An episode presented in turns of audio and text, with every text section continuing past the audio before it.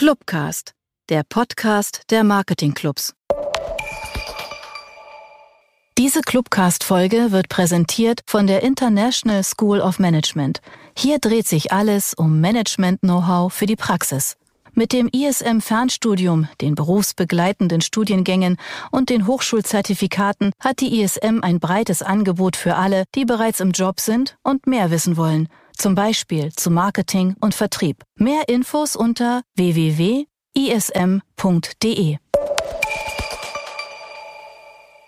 Hallo und herzlich willkommen zu einer neuen Ausgabe von Heschoppe Süßsauer pur. Heute am Mikro für euch Rebecca und Anne. Und damit auch ein Hallo an unseren heutigen Gast Magdalena Pusch. Sie ist Gründerin und CMO des Mediatech-Startups Framen. Wenn man Magdalena Pusch googelt, dann erscheinen Begriffe wie Silicon Valley, Google, Startup, erfolgreiche Karrierefrau, Top 40 unter 40 Horizont und viele andere Sachen. Eine Jungunternehmerin, wie sie im Buche steht. Kürzlich gelang ihr der Exit mit Framen an dem Mediakonzern Axel Springer. Vorherige Investoren waren unter anderem Softbank.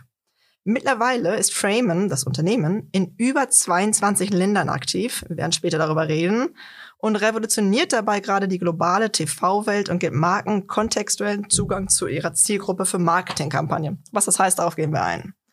Ihr erstes Startup hat sie im Silicon Valley gegründet, danach für Google gearbeitet und sie setzt sich auch für junge Gründerinnen in Schulen und, und, Unis ein und wurde 2020 mit dem Better Future Female Founders Award ausgezeichnet. Da kann ich nur sagen, liebe Magdalena, herzlich willkommen. Schön, dass du hier bist. Vielen, vielen Dank. Schön, dass du da bist. Danke. Wir freuen uns sehr. Und lass uns doch gerne einfach mal ein bisschen zurückgehen in deiner Historie. Zum Einstieg die wichtigste Frage, aber zuerst natürlich zu unseren Getränken. So heißt ja unser Podcast. Hey Shoppe süß-sauer pur. Was kommt bei dir ins Glas? Ganz klar sauer. Sehr sympathisch. Eine weitere, ein weiterer Strich auf der Sauerliste. Ja. Das, ähm, also süß ist langsam wirklich am Absteigen. Zum Glück. Ja, auf jeden Fall. Ich habe es gerade schon ganz kurz gesagt in der Anmoderation. Ähm, Silicon Valley absolut gigantisch. Vielleicht kannst du uns ein bisschen was darüber erzählen, wie ist es dort zu arbeiten, bevor wir zu deinem Unternehmen Framen, was du gegründet hast, kommen. Kannst du einfach mal sagen, wie ist die Arbeitsatmosphäre, wie war das dort so? Ja, super gerne. Also ursprünglich bin ich dorthin gegangen, weil ich wollte einfach wissen, wie das Unternehmertum dort aussieht, wie Leute miteinander interagieren, wie man, wie, wie man dort gründet einfach. Ähm, ich hatte zum Zeitpunkt im Frankfurter Raum schon in der Startup-Szene relativ viel zu tun gehabt und da auch viel mit supportet und äh, geholfen mit aufzubauen, aber primär dann eigentlich so auf der Eventseite. Mm, und dann hatte man eben, ja, mal Blut geleckt und man wollte, ich wollte das einfach sehen. Ähm, und da bin ich ursprünglich tatsächlich für mein Auslandssemester rübergegangen ähm, und hatte dort äh, an der Uni studiert und äh, währenddessen aber immer den Plan gehabt, ich möchte unbedingt äh, Leute kennenlernen und äh, netzwerken und einfach, äh, ja, vielleicht klappt's ja, man kann ein cooles Unternehmen aufbauen oder zumindest mal in die Startup-Welt reinschauen. Äh, ja, genau. Und dann war das tatsächlich so, dass wir über die Uni einige Projekte hatten, ähm, auch so quasi begleitet und dann das Netzwerk, das Netzwerk wurde geöffnet. Man hatte in verschiedenen ähm, Netzwerken und mit, mit verschiedenen Mentoren einfach zusammengearbeitet und es war sehr divers. Ähm, meine Co-Founder, jemand aus, ähm, also ein Mexican American und jemand aus Japan und dann ich als Deutsche, wir waren wirklich grundunterschiedlich. Mhm. Ähm, deswegen haben wir da zum Anfang beispielsweise auch erstmal so über kulturelle Themen gesprochen, wie man überhaupt gut zusammenarbeiten kann, weil, naja gut, wir waren jetzt eigentlich, hätten wir uns auf der Straße getroffen, wäre es vielleicht nicht der erste Guest gewesen, dass man zusammen einfach was zu tun hat. Mm, und äh, deswegen generell, da kommen so viele Kultur, Kulturen aufeinander, sehr viel Internationalität, aber am Ende des Tages, jeder möchte einfach irgendwas bewegen. Mhm. Das muss ja keine Weltrevolution sein, aber irgendwas Neues aufbauen. Natürlich, man hat in den USA weniger diese soziale Hängematte, deswegen ist jeder irgendwie gewillt, ähm, das Beste oder viele sind gewillt, mhm. das Beste irgendwie aus ihrem, ihrem Leben oder einfach was Tolles aufzubauen, was zu machen. Ähm, deswegen, das ist ein tolles oder ein großes Thema. Dann das Thema, äh, wie sind Menschen eigentlich gegenüber Risiko eingestellt, hat mhm. auch viel damit zu tun. Zu dem Zeitpunkt, als ich dort war, 2015, 16, ähm, gab es auch noch super viel in der VC, also in der Venture Capital Welt. Ähm, da äh, lag das Geld jetzt nicht auf der Straße rum, aber ähm, die Szene hat sich in dem Sinne jetzt auch wiederum weiterentwickelt. Es gibt äh, doch mehr Selektion auch in den Projekten und ähm, ja, also generell ein ganz anderes Umfeld, ähm, aber auch eigentlich nicht ein Umfeld, was so historisch gewachsen ist, wie das jetzt vielleicht in Deutschland der Fall ist, mhm. einfach weil so viele Menschen dieses Umfeld neu geschaffen haben. Mhm. Und wenn du jetzt so sagen könntest, ich, das war mein Main Learning oder Main Fazit von der Zeit, die du dort verbracht hast. Du hast gerade schon gesagt, Kultur, die soziale Hängematte etc. Aber kannst du da was, was hast du am meisten mitgenommen? Wahrscheinlich das Thema Netzwerk, ähm, dass man wirklich sich äh, mit Menschen ganz unbefangen also das klingt jetzt total banal eigentlich, aber austauschen kann, ähm, über Ideen sprechen kann. Und ähm, das ist eigentlich ein Thema, was man häufig auch in Deutschland einfach so merkt. Am Anfang von Unternehmer Unternehmertum, Mensch, da ist jemand, der könnte meine Idee ja klauen oder kopieren. Darum geht's ja eigentlich nicht, weil ich möchte vor Produktstart oder bevor ich unheimlich viele Stunden reingesteckt mhm. habe, mit so vielen Leuten wie möglich darüber sprechen, meine Idee zu validieren, mit unterschiedlichen Parteien, mit unterschiedlichen mhm. Stakeholdern einfach.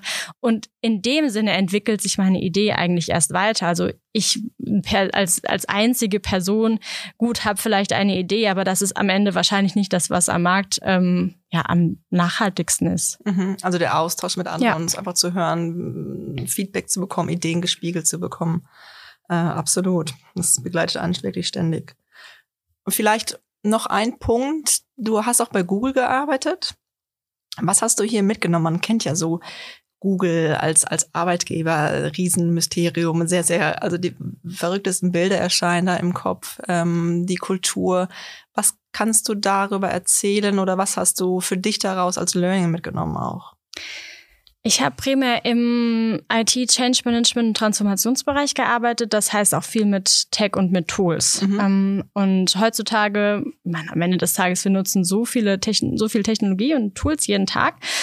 Ähm, auch beruflich. Und am Ende des Tages muss man sich aber immer die Frage stellen, dieses Tool, hilft mir das jetzt wirklich? Oder ist es eigentlich nur da, um mehr zu verwalten oder ist es mehr dafür da, um meine Zeit zu rauben? Weil darum geht es am Ende nicht. Also ein Tool oder ein Werkzeug, auf Deutsch gesagt, mhm. muss einfach äh, helfen und wenn es keine Hilfe bringt, dann sollte man es nicht nutzen. Okay. Ja. Gut. Interessant, weil Google ja als Tech-Konzern viele von diesen Werkzeugen, die man benutzt, auch zur Verfügung stellt. Ja, aber dadurch gibt es einen großen Blumenstrauß und man kann sich immer entscheiden, so hilft mir das jetzt gerade, auch wenn man beispielsweise in Marketing-Tools denkt, mh, hm, hilft mir jetzt diese Google Ads-Kampagne wirklich oder kann ich meine Zielgruppe ganz anders erreichen? Mhm, mhm. Ja, ja, das stimmt auf jeden Fall. Ähm, so zur Überleitung zu Framen. Ähm, du kamst aus Amerika zurück und wie lange hat es dann gedauert, bis du Frame gegründet hast? Gut, das war eine Übergangsphase. Ich kam zurück, habe meinen, ja, meinen ersten Co-Founder über ein Alumni-Netzwerk äh, kennengelernt, da damals studentische Unternehmensberatung in dem Bereich und man entscheidet sich jetzt nicht von heute auf morgen, gut, und jetzt geht's los, jetzt mhm. gründen wir, sondern das war ein Austausch über ein Jahr, anderthalb, wo man immer mal wieder gesprochen hat, äh, sich Dinge hin und her geschickt hat. Ähm, aber es war immer irgendwie so ein gewisser Funke da, wo man so dachte, mhm. Mensch, eigentlich da muss doch mehr dahinter sein. Man muss doch wirklich eigentlich den Schritt gehen. Und zu dem Zeitpunkt war ich bei Google und habe mich entschieden, dann auch letztendlich aktiv entschieden, aus diesem sicheren Konzernumfeld rauszugehen. Ich mhm. hatte viel mit, mit großen Corporates zu tun, als, also als auf Kundenseite. Ähm, demnach ist es dann ein ganz anderes Umfeld. Aber ich dachte mir, Mensch, ähm, man muss eigentlich die Möglichkeit ergreifen, wenn, wenn, wenn es dann eben die Möglichkeit gibt, wenn man ein diverses Team hat. Äh, wir sind zu viert, zwei auf der Tech-Seite, zwei auf der Business-Seite, ganz unterschiedlich wieder. Und ja, am Ende des Tages, dieser Prozess oder diese, diese Zeit hat sich dann äh, hingezogen, bis wir dann ähm, im Sommer, Herbst 2018 Vollzeit uns committed haben. Ähm, am Anfang aber sehr viel natürlich gebaut haben, weil wir sind ein Tech-Unternehmen. Äh, da braucht man extrem viel Entwicklung, teilweise schon natürlich vorher, da waren immer mal wieder auch Leute involviert. Genau, und dann ähm, waren wir Teil eines Accelerators, sind von Frankfurt nach Berlin gezogen Und dann fing, es auch erst an mit den richtigen Vollzeitmitarbeitern. Das, was wir jetzt machen vom Businessmodell, machen wir eigentlich erst so seit drei Jahren. Also uns gibt's jetzt seit, seit fünf Jahren. Aber am Anfang muss man natürlich erstmal die gesamte Infrastruktur aufbauen. Mhm. Ja. Das ist auch ganz interessant, weil es wird ja viel gerade auch was Silicon Valley oder was Software generell angeht von diesem Overnight-Success. Mhm. Oder kommt jetzt der Rising Star, der jetzt hier mal eben mit dem Schnipp vom Finger irgendwas aufgebaut hat und ja. ein erfolgreiches Unternehmen hat. Und ähm, deswegen finde ich das total wichtig und interessant, was du gerade gesagt hast, dass es halt auch einfach schon allein die Vorgespräche oder dieses darüber sprechen schon einfach mehr als ein Jahr gedauert hat und ihr dann eben auch mal erstmal die Infrastruktur aufbauen musstet. Ähm, weil das zeigt halt, was alles unter der Oberfläche ähm, von dem Overnight Success dann noch, ähm, was dahinter steckt quasi oder was da ja. unter der Oberfläche schlummert. Ähm, was genau ist denn die Idee hinter Frame, beziehungsweise, ja, also eure Geschäftsidee? Ja, also wir haben uns dazu entwickelt, dass wir mittlerweile der Leading Player sind für ja, TV-Bespielung von Fitnessstudio, Hotel, im Retail, also Supermärkte, Business Lounges, für Entertainment, für Infotainment, für eigene Inhalte von der Location selbst, auch für Werbung. Ähm, und das ist so eigentlich der Kern, den wir tun, also Content Management, ähm, Streaming von, von Inhalten auf großen Bildschirmen. Ähm, und weil wir eine Plattform sind, gibt es natürlich ganz viele unterschiedliche Nutzer. Und äh, der Hauptaspekt, der Monetarisierungsteil ist tatsächlich der werbliche Teil. Und äh, da sind wir eigentlich ja auch am Thema Marketing und wie kann ich im Kontext Menschen erreichen. Weil ich ganz klar, wenn ich jetzt Fitness Interessierte erreichen möchte und ich mache das beispielsweise über Instagram oder Facebook. Das sind dann alles Follower, die äh, Pamela Reif folgen. Aber kann ich dann als Werber davon ausgehen, dass diese Person wirklich Sport macht, nur weil sie Pamela Reif folgt mhm. oder findet sie einfach ihren Körper gut? Mhm. Oder wenn ich beispielsweise im Fernsehen, lineares TV oder auch ähm, über, über Sky, The Zone und so weiter ähm, Fußball schaue, sagt das darüber hinaus, dass ich auch Fußball spiele oder Sport mache? Mhm. Und äh, deswegen hat sich unser Businessgeschäft dahin entwickelt, dass wir wirklich Marken Zugang zu Communities geben also Menschen wirklich vor Ort, beispielsweise im Fitnessstudio, wenn sie gerade Sport machen, ähm, erreichen zu können. Und das auch ähm, zu einer längeren Zeit. Also wir sind dann wirklich bei hohen Verweildauern auch im Fitnessstudio gut zwei Stunden oder eine, aber im Coworking Space, im Businessbereich dann wahrscheinlich den ganzen Tag. Ähm, und dementsprechend gibt's da ja so einen ganz neuen Aspekt, auch Menschen zu erreichen. Mhm. Ja, gerade im Fitnessstudio ähm, finde ich ein ganz gutes Beispiel, wenn man da auf dem Laufband oder auf irgendeinem Gerät sitzt, dann auch wenn man selber Musik hört oder irgendwie sich ähm, halt beschäftigt, ähm, sieht man ja trotzdem immer den Screen. Also mhm. von daher ist eigentlich ähm, ein sehr gutes Beispiel für das Geschäftsmodell gerade oder ein sehr gut nachvollziehbares. Ähm, genau. Und ähm, wie war das dann, als ihr gestartet habt? Du hast jetzt gerade gesagt, ihr habt die ersten ein, zwei ähm, Jahre auch erstmal alles aufgebaut. Was war dann so der erste Schritt zu euren Kunden? Wir haben damals eine Crowdfunding-Kampagne gemacht, ähm, um auch anzutesten, was, was ist so der Preispunkt. Äh, wir hatten tatsächlich damals eine Hardware, nämlich einen digitalen Bilderrahmen. ähm, mit Motion Sensor und ähm, total äh, nachhaltig, auch vom, vom Aussehen her sehr, sehr schick. Man hatte eigentlich gedacht, das ist ein normaler Bilderrahmen mit einem Bild dahinter. Mhm, weil du zu dem Zeitpunkt, ähm, wir haben so viele Fotos auf unserem Handy jeden Tag. Ähm, und was machen wir damit? So am Ende des Tages die Qualität dieser Fotos wird immer besser oder Videos 4K, 10K, alles ist drin. Mhm. Aber am Ende des Tages bleiben diese Bilder auf unserem Handy oder sie verschwinden irgendwo in der Cloud. Es ist nicht so, dass wir uns diese Bilder entwickeln oder auf große Bilder äh, aufziehen oder entwickeln lassen. Und wir sind eigentlich im Kern ähm, eine Software gewesen, um, um Bilder und Videos zu streamen. Auf große Flächen, auf große Bildschirme. Und äh, dann sind wir eben von dem Hardware-Case, weil unsere ersten Kunden waren dann nicht nur Familien, sondern eigentlich eher äh, Physiotherapie, ähm, also Praxen, äh, Designstudios, Architekten, die ersten Hotels, die einfach nur ein Medium haben wollten, um ihre eigenen Inhalte draufzusetzen. Oder auch Entertainment. Den Flyer vom Museum um die Ecke zu digitalisieren, beispielsweise. Mhm. Und ähm, dann sind wir eben von dem Thema Soft äh, Hardware zu Software-only übergegangen, weil wir einfach gemerkt haben, Mensch, da gibt es so viel Potenzial. Ähm, Gerade die Fernsehfläche, da passiert wenig Digitalisierung, aber die Fläche ist dort und wir können dieses riesige Medium doch viel besser nutzen, gerade wenn wir im öffentlichen Raum sind.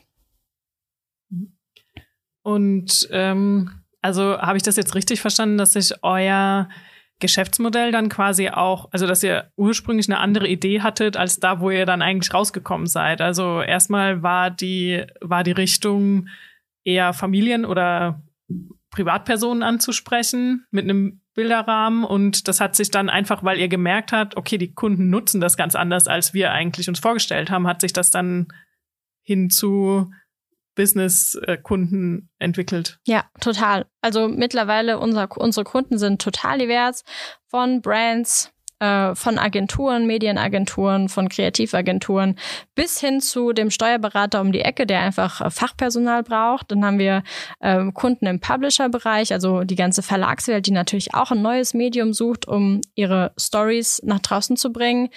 Am Ende des Tages aber sind wir natürlich wieder beim Endkunden, äh, beim Wir eigentlich alle, weil das sind die Personen, die am Ende den Content sehen und auch spannend finden müssen. Mhm.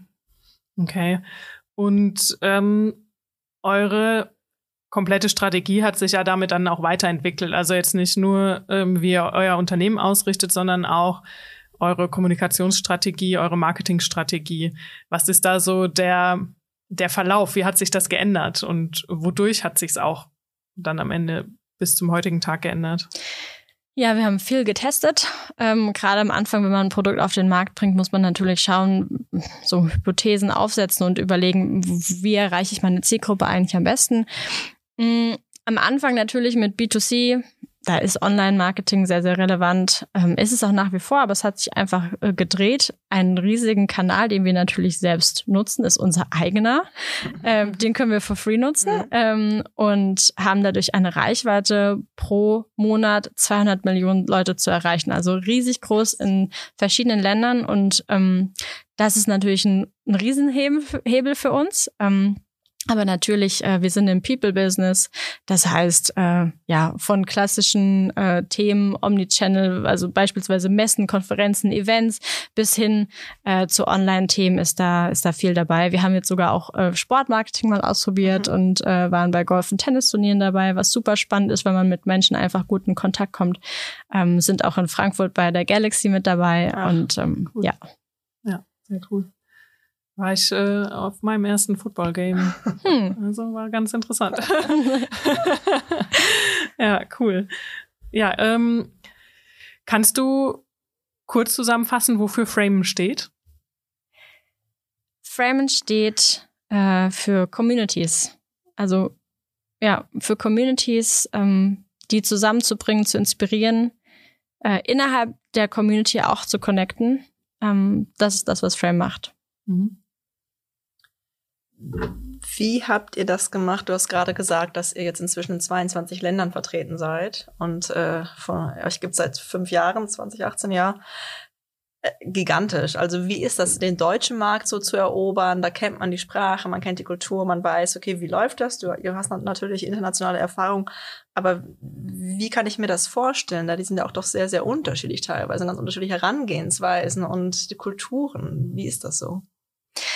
Ja, wenn man expandiert oder so wie wir expandiert haben, ähm, weniger wirklich mit einem riesen Team vor Ort direkt zu starten und mit riesem Office, sondern da muss man sich einfach rantasten. Ähm, aus dem Gründerteam sind wir tatsächlich weniger mit Medien-Marketing-Hintergrund gestartet, sondern eigentlich alle Quereinsteiger ähm, und haben uns dann einfach coole Talente mit ins Team geholt. Auch ähm, selbst der deutsche Markt ist total divers. Also ähm, da haben wir Agenturwelt, wir haben Kunden, da mussten wir erstmal verstehen. So natürlich, es gibt Unternehmen, die machen vielleicht in einer Art und Weise ähnliche Themen, aber mit einer ganz anderen Technologie oder weniger Technologie und ähm, mit anderen Ansätzen.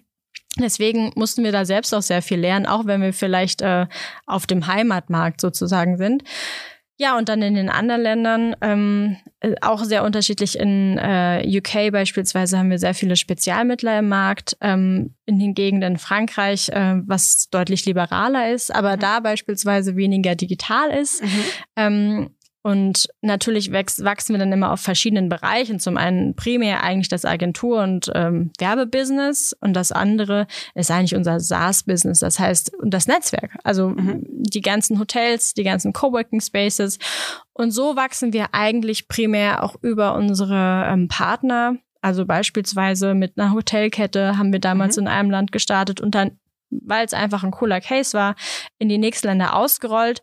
Und könnt euch das so vorstellen, dass ähm, bei uns in, auf den, die Bildschirme, wo, wo sie am Ende stehen, also beispielsweise eine Hotelkette, ähm, die verdienen mit uns signifikant Geld. Die zahlen äh, unsere Kost, unsere Software tatsächlich nicht, ähm, sondern sie sind wirklich ein direkter Digitalisierungscase. Sie können uns nutzen, uns von Tag eins, sobald sie Werbung anzeigen, ähm, ja mit uns äh, signifikante Umsätze generieren. Und das hat auch uns zur Corona-Zeit extrem geholfen und natürlich auch den Partnern, weil plötzlich gab es da eine ganz andere ähm, Umsatzquelle eigentlich. Ja, und so wachsen wir von Land zu Land ähm, weiter und schauen uns natürlich auch Märkte ähm, an, wo wir jetzt vielleicht noch nicht so stark sind, beginnen da erstmal mit Content-Management-Systemen und wachsen dann das Netzwerk inklusive ähm, Inspirationscontent, Infotainment, Entertainment mhm. und so weiter. Du redest viel über Partner, jetzt auch wenn es um die anderen Länder gilt äh, oder geht, um wenn man die erschließen möchte, ähm, dann eure Mitarbeitenden. Wie ist denn eure Struktur so ein bisschen? Beziehungsweise was hast du für eine Rolle bei euch im Unternehmen? Weil gerade bei Startups ist ja häufig so, jeder macht alles und dann wächst man ganz schnell und dann oh ja. muss man sich wieder so ein bisschen einordnen in der, in der Führungsebene oder sowas. Das finde ich nochmal ganz spannend. Kannst du da was zu sagen? Ja, ähm, also wir sind mittlerweile fünf äh, im, im Management und es ist so, dass wir zu zweit, zu, zu dritt auf Business-Seite sind und zwar zu zweit auf der Tech-Seite. Ähm, und ähm, Tech ist natürlich dann eher Frontend und Backend in diese Richtung, aber genauso gut auch Operations, so die, die ganze Screen-Rollout-Thematik. Auf der Business-Seite natürlich Sales Marketing. Ähm, wir haben zwei verschiedene Sales-Arme und dann kommt natürlich Finance, HR und alles Mögliche mit dazu. Ich kümmere mich um Marketing, ähm, bin aber auch ähm, Head oder beziehungsweise verantwortlich für People und Culture. Das mhm. heißt, ähm, am Ende des Tages geht es auch da wieder um Communities, um Menschen. ähm, genau, und das ist natürlich auch sehr spannend aktuell, weil man zum einen sieht, wenn man in neue Märkte geht, als auch im, hier im hiesigen Markt, man hat Menschen natürlich intern, als auch auf Kundenseite. Irgendwie geht es immer um, um ähnliche Themen, auch wenn sie alle unterschiedlich sind. Aber genau, meine Rolle ist CMO und der Personalkulturbereich. Mhm. Und dann noch eine Frage, muss natürlich kommen nach zwei Jahren Covid. Ähm, arbeitet ihr viel remote oder an einem Ort? Und jetzt gerade, wenn ihr so schnell wächst, bist du viel unterwegs? Wie schaut's da aus? Ja, ich bin tatsächlich sehr viel unterwegs und äh, wir ja, fördern auch den Austausch innerhalb der Teams, weil es einfach ein großer Unterschied ist. Wir sind alle Menschen, Herdentiere. Wenn man einfach vor Ort sich trifft, ähm, dann macht das einfach einen Unterschied, nicht nur im Innovationsgedanken, sondern einfach, weil der Austausch viel einfacher und schneller ist und auch wenn man beispielsweise dem Kunden den, den ja, mehr den, diesen Wert einfach zeigt, den man ihm entgegenbringt, wenn man jetzt irgendwo hinreist. Ähm, aber natürlich, wir arbeiten sehr effizient. Das heißt, wir haben auch viel, was man einfach auch so ähm, abarbeiten, arbeiten kann. Ich glaube, es ist eine super Mischung. Ähm, wir haben uns den, tatsächlich den Teams jeweils auch so frei und offen gestellt. In Berlin haben wir ein richtig tolles, großes Office. Ihr seid jederzeit eingeladen, zu uns in die Frame Stage zu kommen. Äh, die Frame Stage hat sogar auch so einen Auditoriumsbereich, wo auch mal externe Events stattfinden, sondern es ist eigentlich auch so ein so ein Pol oder so ein, so ein Ort von Inspiration, wo viele Leute sich auch wiederum treffen. Ähm, und in anderen Ländern äh, ist es auch teilweise eine Mischung, dass man mit als Team die Offices wechselt. Klar muss man aber auch schauen, dass äh, jeder mit dem mit seinem Leben so happy ist und wie das irgendwie Umstand äh, vom Umstand her mit Familie und so funktioniert. Bisher funktioniert es gut. Äh, wir haben tatsächlich auch äh, einige Mitarbeiter, die Familie haben. Ähm, so, da sind wir auch mittlerweile gewachsen, senioriger geworden und ähm, sind, ähm, glaube ich, mit einer ganz guten Mischung dabei. Hm? Wie viele Mitarbeiter habt ihr inzwischen? Äh, es sind knapp 100. Oh. Und ähm, genau, ganz unterschiedlich. Primär Tech, aber auch viel auf Sales Marketing und ähm, der Kundenseite. Mhm.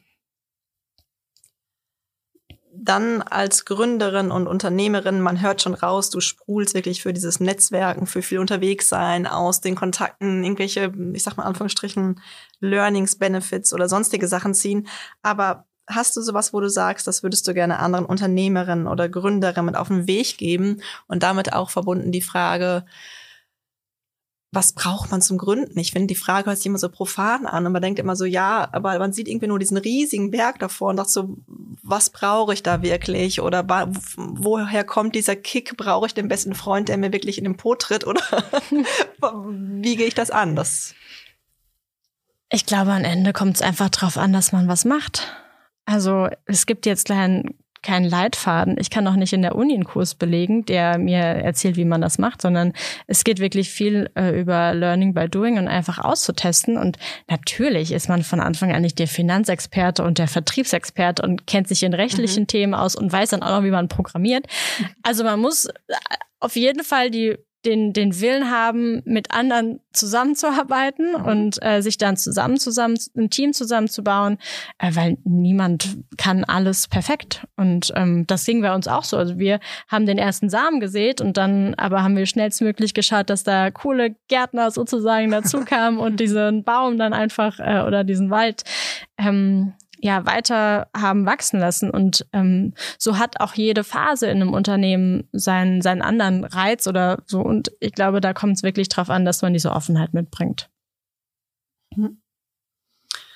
Und wenn du jetzt, ähm, ich weiß, man kann sich keinen Menschen backen, aber du sagtest, Offenheit ist wichtig, Netzwerk ist wichtig dann, wenn das Startup einmal da ist, woher weiß man so ein bisschen, man muss jetzt Fahrt aufnehmen oder jetzt geht's wirklich, äh, ich muss jetzt so 130 Prozent meiner Kapazität in dieses Unternehmen reinstecken. Ich meine, ihr seid dann auch sehr, sehr schnell gewachsen, habt auch jetzt ähm, andere Mitinhaber bei euch mit drin. Ähm, woher weiß man, wann das kommt, dass man jetzt wirklich sagt, okay, weil am Anfang steht man vielleicht noch auf zwei Standbeinen, auch aufgrund der finanziellen Lage. Ja, wahrscheinlich, wenn man es auf, Bank, auf das Bankkonto schaut und sieht, ah, jetzt, äh, noch drei Monate und dann äh, ciao.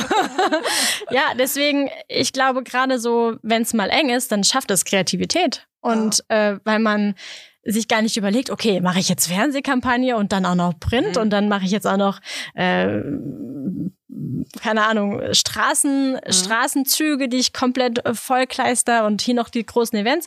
Nee, dann geht's wirklich darum, wie ich mit ähm, ja, den gegebenen Ressourcen oder mit den schonsten Ressourcen so viel wie möglich raushole. Ähm, und ja, also dieser Perfektionismus, das ist ja auch nur so ein Term, ja. Also mhm. klar muss man Qualität halten. Gerade am Anfang, wenn man nur Quatsch macht, dann glauben einem Leute nicht. Also gerade mhm. Investoren oder auch Kunden, ja, die, die ja auch in dein Unternehmen äh, Zeit oder Geld investieren. Deswegen, ähm, ja, das sehe ich extrem wichtig, dass man natürlich Geld getrieben ist. Ja, also wir mhm. alle müssen irgendwie schauen, wie wir unser täglich Brot verdienen. Ähm, aber da gibt's viele Möglichkeiten. Wenn man das gemeinsam macht, dann kann das ja eigentlich nur cool sein und vor allem auf den Markt hört. Mhm. Denkst du, dass die so, ja, weiß nicht, die German Angst, ähm, mhm. dass die uns in Deutschland oder beziehungsweise auch am Startups-Standort Deutschland ähm, ein bisschen im Weg steht? Also gerade wenn du sagst, ja, dann guckt man halt mal auf sein Bankkonto und denkt so, ja, okay, noch drei Monate und dann, also es wird langsam echt eng. Ähm, und wir haben ja dieses Sicherheitsnetz eigentlich in Deutschland, ne? Diese ähm, eigentlich, was, was, was ist das Schlimmste, was passieren kann, so ungefähr. Ne? In Deutschland wird man recht einfach aufgefangen und wir haben trotzdem meiner Meinung nach sehr viel Angst gerade so davor ins kalte Wasser zu springen oder diesen Schritt in die Selbstständigkeit zu wagen? Es ist ein sehr, sehr spannender, spannender Aspekt, eine sehr spannende Frage. Mm, ich finde, wir Deutsche sind grundsätzlich extrem gemütlich. Und äh, auch solche Krisenzeiten wie die Covid-Zeit hat das äh, bestärkt. Ja, weil gut, es gab, es gab schlimme Situationen, Schieflagen, aber am Ende des Tages gab es auch viele Unternehmen, die einfach so beispielsweise ähm, äh, Kurzarbeitergeld bekommen haben, die es gar nicht gebraucht hätten. Und dadurch wurde auch so die natürliche Selektion unserer Wirtschaft verlangsamt, weil wir in Industrien wie ein schwarzes Loch Geld reingesteckt haben, die sonst wahrscheinlich nicht mehr existieren würden oder insolvent wären. Also man muss diese, diese Entwicklung, diese natürliche leider auch zulassen ähm, und eben offen sein, dann sich umzuorientieren. Ähm, deswegen das System, auch wenn es für viele Sicherheit und ruhige Nächte bringt, ähm, ist in meinen Augen nicht immer das Wertvollste für, für das System. Mhm. Ja, es, ja, also was du eben gesagt hast, fand ich auch ganz spannend. Man wird ja kreativ, wenn es eng wird. Ja. Ne? Also, weil ich glaube, wir ruhen uns teilweise auch so ein bisschen darauf aus, dass wir erfolgreiche Industrien haben und ähm, sowas wie jetzt gerade ähm, die Digitalisierung schreitet halt in Deutschland, wenn man schon allein unsere Nachbarländer anguckt, sehr, sehr langsam voran. Und was natürlich auch uns daran hindert, in dem Bereich viel mehr Innovationen zu schaffen und so weiter. Ne?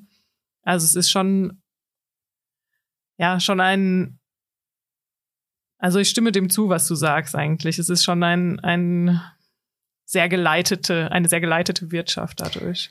Ja, und ich finde im Markt sozusagen diese ähm, transparente Hand zu haben, also in unserer Marktwirtschaft, finde ich per se gut. Ähm, aber eigentlich, ähm, wir ruhen uns immer noch drauf aus und glauben, dass wir in der Automobilindustrie ganz weit vorne sind, aber das sind wir leider nicht. Und ähm, es gibt auch viele andere Bereiche, wo wir leider nicht mehr unter den Top 10 sind. Und ich finde das extrem schade, vor allem, also ich habe aktuell noch keine Kinder, aber so eine Mentalität geben wir ja weiter. Und ich glaube nicht, dass wir dadurch aktuell stärkere Persönlichkeiten aus der Gesellschaft hervorbringen, leider. Interessanter Gedanke heißt, nee, nee, wirklich sehr, sehr spannend. Heißt aber, dass man, mm, dass du die Anregung hast, um es mal so zu formulieren, äh, ganz profan, weniger faul zu sein oder weniger sich auszuruhen. Nee, und mehr, also Rebecca sagte gerade, kreativer zu sein und du sprachst von dieser natürlichen Selektion, die immer halt verspätet stattgefunden hat, was es ja nur heißt. Das heißt ja in andere Richtungen denken, weiterdenken, sich öffnen auf neue, auf, auf neue Optionen. Und dafür muss man nur mal was tun und auch ja. mal vielleicht was tun, wo man sagt, okay, da bin ich mir zu 60 Prozent sicher oder vielleicht auch nur zu 50 Prozent sicher, dass es funktioniert. Ja, und so ein gesunder Optimismus. Ja, also man kann Dinge schaffen. Wir beschweren uns tagtäglich viel zu doll, aber wenn ich nächstes Jahr, im nächsten Jahr auf diese Themen heute zurückblicke, erinnere ich mich dann noch an die Probleme, die heute da waren? Oder also sollten uns eigentlich lieber um die wirklichen Dinge Gedanken machen? So, oder Dinge, die wirklich äh, relevant sind oder Innovation, die uns, die uns hilft, einfach nach vorne zu blicken und ähm, ein Stück vielleicht ja, die Welt zu verbessern oder einfach Menschen auch zu helfen. Mhm. Ich würde mal ganz kurz auf das Produkt eingehen. Ich finde das dieses Unternehmertum ganz spannend und ich glaube, wir drei, wir brennen da auch so richtig für. Und was hört man auch so, was da für eine Leidenschaft aus dir rausspricht. Ähm, aber vielleicht noch mal zu eurem Produkt Framen, zu eurem Business und dem Geschäftsmodell an sich, wie das funktioniert, hast du gerade schon gesagt, aber es handelt sich ja ganz, ganz viel auch um Daten, also Aufbereitung von Daten, äh, das Clustern, dann wem wird was wie ausgespielt vielleicht auch. Man sagt, wer seine Kunden versteht, hat einen riesigen Vorsprung. Aber was macht euer Produkt so wichtig und was ist quasi so euer USP und vielleicht auch wohin geht der Weg so ein bisschen? Kannst du dazu mal was sagen?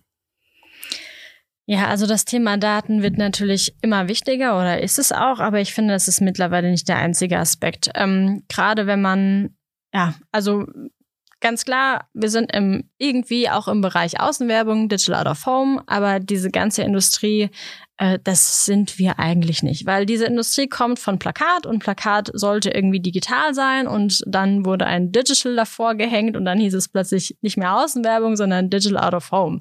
Und ähm, jetzt wird irgendwie versucht, da von einem One-to-Many-Medium äh, viele Daten zu generieren, aber am Ende des Tages sehen wir ja auch in der Online-Welt, äh, mit Third-Party-Cookies, dass ähm, die Konsumenten das eigentlich gar nicht wollen. Ähm, Deswegen kann man auch vom Kontext her äh, viele Dinge ableiten, wenn man beispielsweise im ähm, der Tankstelle Kassensysteme nutzt und weiß, okay, es sind jetzt keine persönlichen Daten, mhm. aber ich weiß, okay, dieses Würstchen, wie häufig wurde es denn verkauft, weil meine Kampagne ausgestrahlt wurde? Das hatten wir tatsächlich und dann kam tatsächlich raus 25 Prozent mehr Umsatz durch diese Kampagne am Point of Sale. Also ich nutze den Kontext und kann dann auch über Daten dann am Ende des Tages natürlich auch einen Erfolg messen. Oder wenn ich sage, ich möchte wissen, wen ich erreiche, aber ich gehe weg von persönlichen Daten, ich bin im Fitnessstudio, ich weiß, gibt deine Person 20 Euro im Monat aus für die Mitgliedschaft oder 150. Mhm. Das sind dann am Ende kann man auch schon eine gute Selektion machen ähm, im Targeting. Aber klar, da ist auch viel KI im Hintergrund, äh, wie wir unser Targeting ausspielen und so weiter.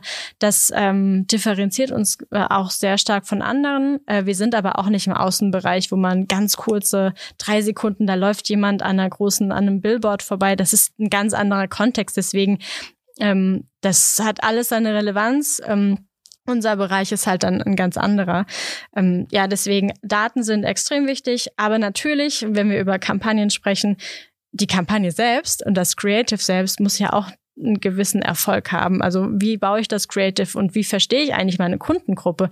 Kontextbezogen spiele ich da die Kampagne aus, wenn es einfach sinnvoll ist. Also möchte ich Sportler mit einem Sportclaim erreichen ähm, oder targete ich Menschen im ähm, im äh, Retail, im Supermarkt, weil es gerade regnet und sie sollen sich gerade noch irgendwie einen Regenschirm dazu kaufen. Mhm. Also so dieses Dynamische, das Programmatische ist ähm, sehr äh, relevant und da sind wir als Produkt sehr breit aufgestellt. Nochmal eine kurze Rückfrage dazu mit diesem, du erwähntest gerade Third-Party-Cookies. Verstehe ich das dann richtig, dass, weil ihr, damit habt ihr so gesehen nicht so viel zu tun. Ist das richtig? Ja, ne? Auf unserer eigenen Webseite ja. Ja, genau. Ähm, aber über unseren Kanal nein. Ja, über, genau, über euren Kanal nicht. Dass ihr teilweise auch, also man, es lässt sich natürlich nicht komplett zurückführen, wessen Daten ihr da erhebt, aber die, die, die, wenn du es gerade das Würstchen-Beispiel mit den 25 Prozent, mhm. das, ist, das, das ist ja ideal, weil ihr könnt es ja genau im Prinzip dann auf den Point of Sale zurückführen, ja. dass das dann ausgespielt wurde und dadurch erhöht wird. Das ist ja dann verglichen vielleicht mit einigen anderen Websites, wo es diese Third-Party-Cookies gibt, dann ja doch schon ein erheblicher Mehrwert für eure Auftraggeber. Genau, und ich kann auch im Vorhinein dann durch historische Daten sagen, okay, morgens früh, da funktioniert der Kaffee, äh, abends später aber vielleicht eher das Bier ähm, mhm. am Point of Sale. Einfach weil ich mit ähm, Daten des Kontextes ganz äh, granular auch arbeiten kann und das Werbetreibenden auch äh, zur Verfügung stelle.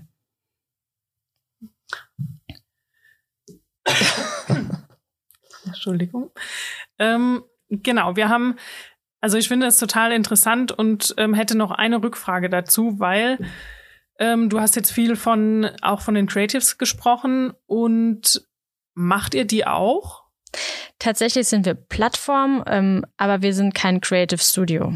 Ähm, wir haben einen großen Kampagnenmanager, den Frame Ads Manager, wo du Geotargeting machen kannst. Du kannst da Social Demographics targeten. Du kannst wirklich sogar sehr transparent und sehr userfreundlich online sehen, wo die Screens sind und wie der Kontext da drin sogar aussieht. Also ist das jetzt im Fitnessstudio am Laufband oder bin ich jetzt über der Gemüsetheke beim im, im Supermarkt. Ja, das kannst du dir vorher alles direkt äh, aussuchen. Es gibt da so zwei verschiedene Arten des Kampagnenbuchens. Einmal so dieser einfache View, äh, für die Brand, die selbst buchen möchte. Und einmal so das Thema Agenturbusiness, das ist sehr granular. Ich kann da ganz viel Forecast schon vorher rausziehen. Ich sehe meine Displays, ich sehe die Impressions, was ist da die, die Estimation. Und ich sehe aber auch ein Live-Monitoring. Und ich sehe aber auch am Ende ein cooles Reporting. Ähm, und das ziehen wir mit so vielen Daten zusammen. Das heißt, alleine das als ähm, ja, Kampagnenmanager ist, ist schon ein großer Gamechanger auch im Markt, dass ich die Transparenz habe und diese, diese äh, simple UX, ähm, um, um das einfach selbst auch mal zu machen. Auf der anderen Seite natürlich, wir sind auch offen für andere DSPs, SSPs äh, sind da auch angebunden, aber am Ende des Tages die meisten Daten bekommt man über uns und die meiste Transparenz. Wir sind auch selbst DSP, wir sind selbst SSP, wir sind selbst Ad-Server und diese ganze Infrastruktur spielt da auch mit rein. Hast du vielleicht aber doch recht viele Marketiers an, die zuhören. Ähm, eine gute Kampagne, natürlich richtige Zielgruppe, gutes Visual etc. Aber hast du vielleicht so einen Tipp, wo du sagst, Mensch, das wird so häufig vergessen und den du uns jetzt hier verraten möchtest? Ja, also Thema Fachkräftemangel tatsächlich. wir hatten äh, von Flaschenpost, ähm, also Getränkelieferung, ähm, mhm. eine richtig coole Kampagne. Die hatten starke Jungs und Mädels gesucht, die Kisten schleppen können und das Fahrzeug fahren und ähm, haben dann im Fitnessstudio tatsächlich ihre Kampagne Ach. ausgespielt, weil genau die Leute wollen da ja pumpen und ähm, Sport machen. Das können sie auch, wenn sie bei der Arbeit parallel Kisten schleppen. äh, das war cool. Oder lokal ähm, Sport, ähm, Ticketing, also da wirklich auch Aktivierung und bei der Zielgruppe dann direkt auch ähm, Tickets zu verkaufen. Das ist mal so ein ganz anderer Ansatz. Oder ja, die, die Retail-Kampagne jetzt äh, von einem großen deutschen ähm, Snack-Wursthersteller, der ein Point of Sale seine neue vegan-vegetarische Wurst äh, gelauncht hat. Und äh, das war mega, weil wir hatten äh, alle, also beispielsweise Shell-Tankstellen in ganz Deutschland ähm, haben wir in unserem Netzwerk und getargetet. 50 Prozent der Tankstellen haben wir mit der Kampagne getargetet, 50 Prozent nicht. Die hatten dann aber in Summe ähnliche ähm, ja, Kriterien und Metriken. Mhm.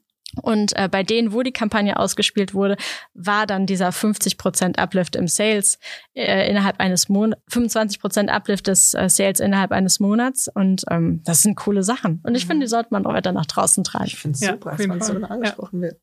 Weil, ähm, wenn ich jetzt im Online bin und mhm. nicht jedes Produkt ist für Online-Werbung sinnvoll. Ein Stück Butter bestelle ich nicht im Internet. Oder ich weiß nicht, ein, ein Softdrink jetzt eigentlich auch nicht so. Deswegen, da gibt es so viele Produkte, die ähm, ja vielleicht anders besser platziert werden. Mhm. Stimmt. Ähm, eine Abschlussfrage äh, zu Framen. Was ist das Next Big Thing für euch? Was macht ihr als nächstes? Ja, wir sind kurz vor dem Produktlaunch äh, eines äh, zusätzlichen Produktes, was auch im Bereich Communities einfach ähm, sich etabliert und äh, Menschen zusammenbringt, äh, Menschen inspiriert, ähm, Informationen einfach zur Verfügung stellt und äh, dass Menschen auch in, in, miteinander kommunizieren können. Ähm, ja, da ist äh, ein ne Next Big Thing als auch in Richtung Expansion. Äh, wir haben jetzt den ersten Schritt über den großen Teich gewagt und äh, das ist für uns natürlich ein riesen, riesen Thema. Haben jetzt auch schon das erste Netzwerk oder die ersten Netzwerke. Wir nennen es im FMCG-Bereich, das heißt alles so in Richtung äh, Stores, ähm, Fitnessbereich. Also da, wo FMCG, also Fast Moving Consumer Goods, gut platziert werden, das ist äh, gerade das Next Big Thing. Cool. Da können wir also auf weitere News von euch gespannt sein. Oh ja. genau, dann ähm, hätten wir zum Schluss, haben wir immer so ein paar schnelle Fragen. Ähm, die sind jetzt ähm, weniger aufs Business bezogen, sondern eher auf dich als Person. Ähm, ja, also ich würde mal sagen, äh, vervollständige bitte die folgenden Sätze. Ähm, München hat die Berge und wir haben das Rheingau. Ganz klar. ähm, Hamburg hat den Hafen und wir haben? Finanzwelt, aber auch viel darüber hinaus. Mhm. Ähm, in Richtung Bauwerk. Köln hat den Dom und wir haben? Wir haben definitiv die Skyline. Ja. Das ist äh, unverkennbar, genau. Und ähm, zum spontanen, relaxten Wochenendausflug in der Umgebung fahre ich. Auf jeden Fall in den, ins Rheingau. Trinkt da gerne jemand mal ein. ähm, ja, ich finde, man kann da auch sehr gut wandern. Ja, stimmt, das, das geht stimmt. auch. Direkt die erste Assoziation mit dem Rheingau. Natur ist, finde ich, super und äh, da kommt man schon raus. Das stimmt, ja. Die ist hier zum Glück ja auch nicht so weit weg, die Natur. Genau, dann äh, mein Lieblingsplatz in Frankfurt ist. Gute Frage. Da gibt's nämlich viele. Äh, nicht der Bahnhof, weil da bin ich sehr häufig. ähm, ja, Berger Straße finde ich toll, am Main joggen gehen, ja. Und ähm, eine etwas kreativere Frage. Mit welcher Marke würdest du Frankfurt vergleichen und warum? Good point. Ähm, da gibt's glaube ich, verschiedene. Wenn ich das traditionelle Bild von Frankfurt vergleichen würde, würde ich es vielleicht mit so einem Uhrenhersteller wie Sinn oder Rolex vergleichen. Äh, aber das ist es längst nicht mehr. Also nicht nur. Ich finde, Frankfurt hat verschiedene Facetten. Deswegen alle Unternehmen, die hier ansässig sind, definitiv. Ja, also ich glaube, so eine gesamte Aussage kann ich dazu gar nicht treffen. ist auch super schwierig. Ich finde die Frage, äh, es ist immer sehr spannend, was Leute darauf sagen, weil es ist auch echt schwierig. Ähm, genau, dann du in fünf Hashtags. Hm, gute Frage. Hm, ich würde sagen, ähm, international, recht viel unterwegs, ähm, reiselustig, ähm, engagiert, passioniert. Okay, das hätte ich jetzt als eins gesehen. hm, interessiert und wie viel habe ich jetzt noch? Einer noch. Okay, das ist schwierig jetzt. Ähm, auch ein bisschen traditionell. Ja, also Gute die traditionellen Werte wahren. cool. Ja, dann sind wir jetzt schon am Ende unserer Folge angelangt. Es ging wirklich wie im Flug vorbei. Es war eine ähm, sehr schöne Folge, muss ich sagen. Liebe Magdalena, vielen, vielen Dank für deinen Besuch und dass du ähm, extra noch heute aus Berlin hierher gefahren bist. Ähm, sehr schön, dass du da warst. Und ein ebenso herzliches Dankeschön geht auch an die DFV Mediengruppe, unseren Produktionspartner, wo wir jetzt heute zum ersten Mal sind. Und euch allen da draußen vielen Dank fürs Zuhören. Wenn euch die Folge gefallen hat, dann sagt das gerne, lasst uns ein Like da und abonniert unseren Podcast, empfehlt uns weiter, was auch immer ihr, you, you know the drill. Also ihr wisst, was ihr alles machen sollt.